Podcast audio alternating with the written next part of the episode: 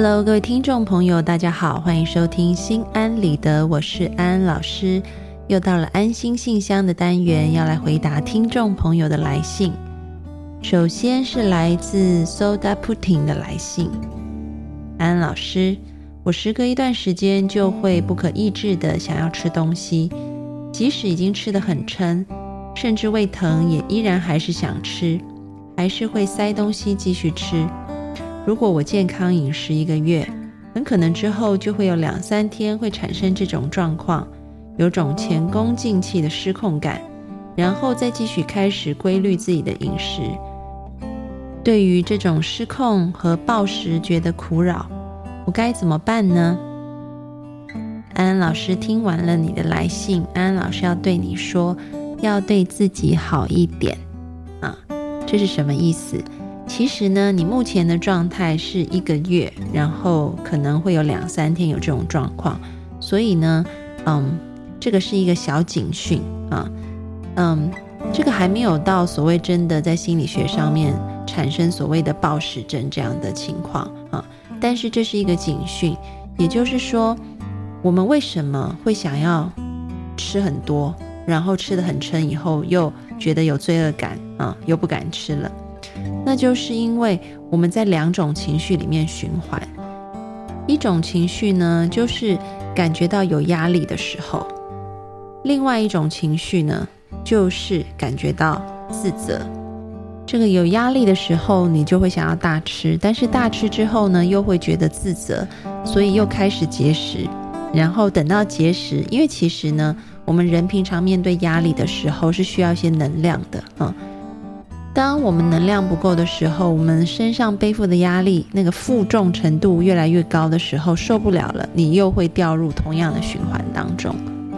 所以呢，安安老师在这里要给你三点建议啊。这个第一点呢，就是不要对自己期望那么大，要放松一点。因为其实我们在这个暴食的案例里面，常常发现很多人是对自己的期望过高，特别是对于身材。嗯，因为这个社会的审美观是要很瘦很瘦的，所以呢，我们就很期待要变得那么瘦，给自己了很多的这个规范啊，这规范反而变成一种压力。在当你这个规范执行的太严格的时候，你最后反而会形成这种啊，一下大吃一下又后悔的情况出现。所以呢，嗯。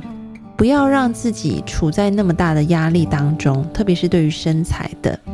你可以每天，比如说在你健康饮食，也许你要放宽一点啊。这个放宽一点呢，不仅是说在你平常吃东西，你不用那么严格的执行所谓健康饮食。比如说你一天容许自己可以吃半块蛋糕啊，这也是一种鼓励自己的方式哈。让自己不会在那种非常严格的规范里面，这个压力很大。第二种就是你也要愿意去爱有一点点胖胖的自己啊，有一点胖没有什么不好的啊，要常常告诉自己，不管怎么样啊，都可以看着镜子里面的自己说你很可爱，我很喜欢你啊，这个是第一点。那么第二点呢，就是你要去找出在什么时间点你会特别容易想要大吃，是在你节食节了很长一段时间，后来真的受不了了，想要大吃，还是说在你生活当中遇到一些挫折的时候，你想要大吃，或者是有一些事情让你伤心的时候，你想要大吃，找出那个启动你大吃的时间点，然后当你知道原因以后，你就可以对症下药。比如说，可能是因为心里面有一些负面的情绪，那当你想要吃东西的时候，也许你可以尝试另外的方式去解决掉那个负面情绪，比如说打电话和朋友聊聊天，或者是出去外面运动啊，或者是租一部喜剧电影来看啊，用这个其他的替换方式代替掉用吃来解决压力，这是第二点。那么第三点呢，就是如果真的也吃了啊很多以后，不要自责啊，告诉自己吃了就吃了没有关系啊，因为那个自责又会把你带入一个我就要开始严格的呃这个节食啊，又要执行健康仪式，一点都不能松懈。那其实就像一个这个橡皮筋，你又再把它拉紧一点啊，这个自己承受的压力更大，那反而又掉入了恶性循环。所以，既然吃了就吃了，也没有关系，就告诉自己 OK，我吃了啊，我还是很喜欢我自己，是 OK 的啊。那用一个接纳的心态去接纳自己已经吃了，把这个自责跟罪疚感放在一边，那么相信慢慢的。当你越来越懂得爱自己和自己相处的时候，你也会过得越来越快乐。而在一种身心健康、快乐的情况下，你吃东西就不会是节食大吃、节食大吃，而会维持一个比较规律的、舒服的、轻松的吃。祝福你。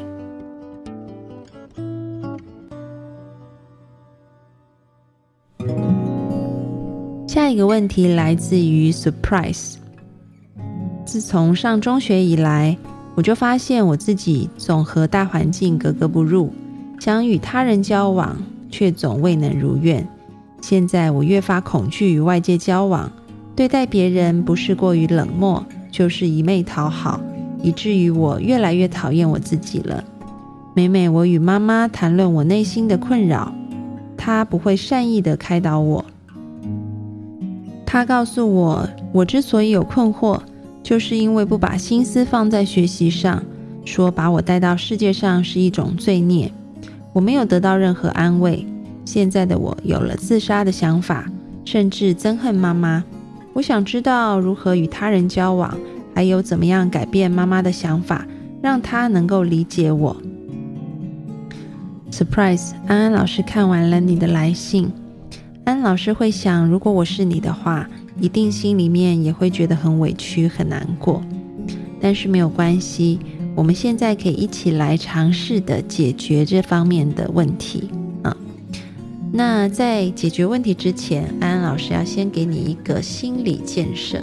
这个心理建设就是，你要试着接纳一件事，就是每个人都有好的一面，也有不好的一面。当好的一面展现的时候，这是正常的一部分；当不好的一面展现的时候，也是正常的一部分。嗯，这是什么意思？嗯，有一句古话叫做“晴喜与悲”。遇到天晴的时候，我们就很高兴；遇到下雨的时候，我们就很悲伤。嗯，但是呢，这个“晴喜与悲”讲的就是一般人常常为情绪所苦。我们要跳脱出不被情绪所限制，我们就要像古人讲的，叫做“不因物喜，不以己悲”。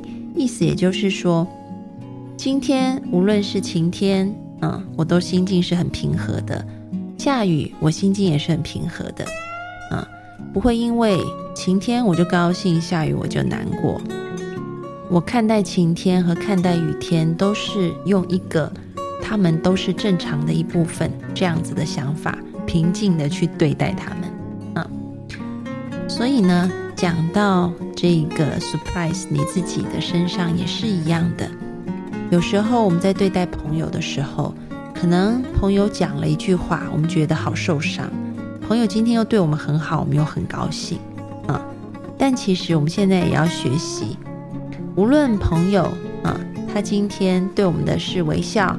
还是对我们的是一句啊很不耐烦的回话，我们都要保持一颗平静的心，继续去跟他相处。因为呢，当我们一直去在乎别人的想法的时候，我们会变得越来越敏感。也许你可以去观察一下，班上有些其他的同学，可能在某一个同学丢出一个回应的时候，其他的同学听到这句话没有什么反应，但是你的反应会特别的大。你会觉得他好像针对我，嗯，我很难过。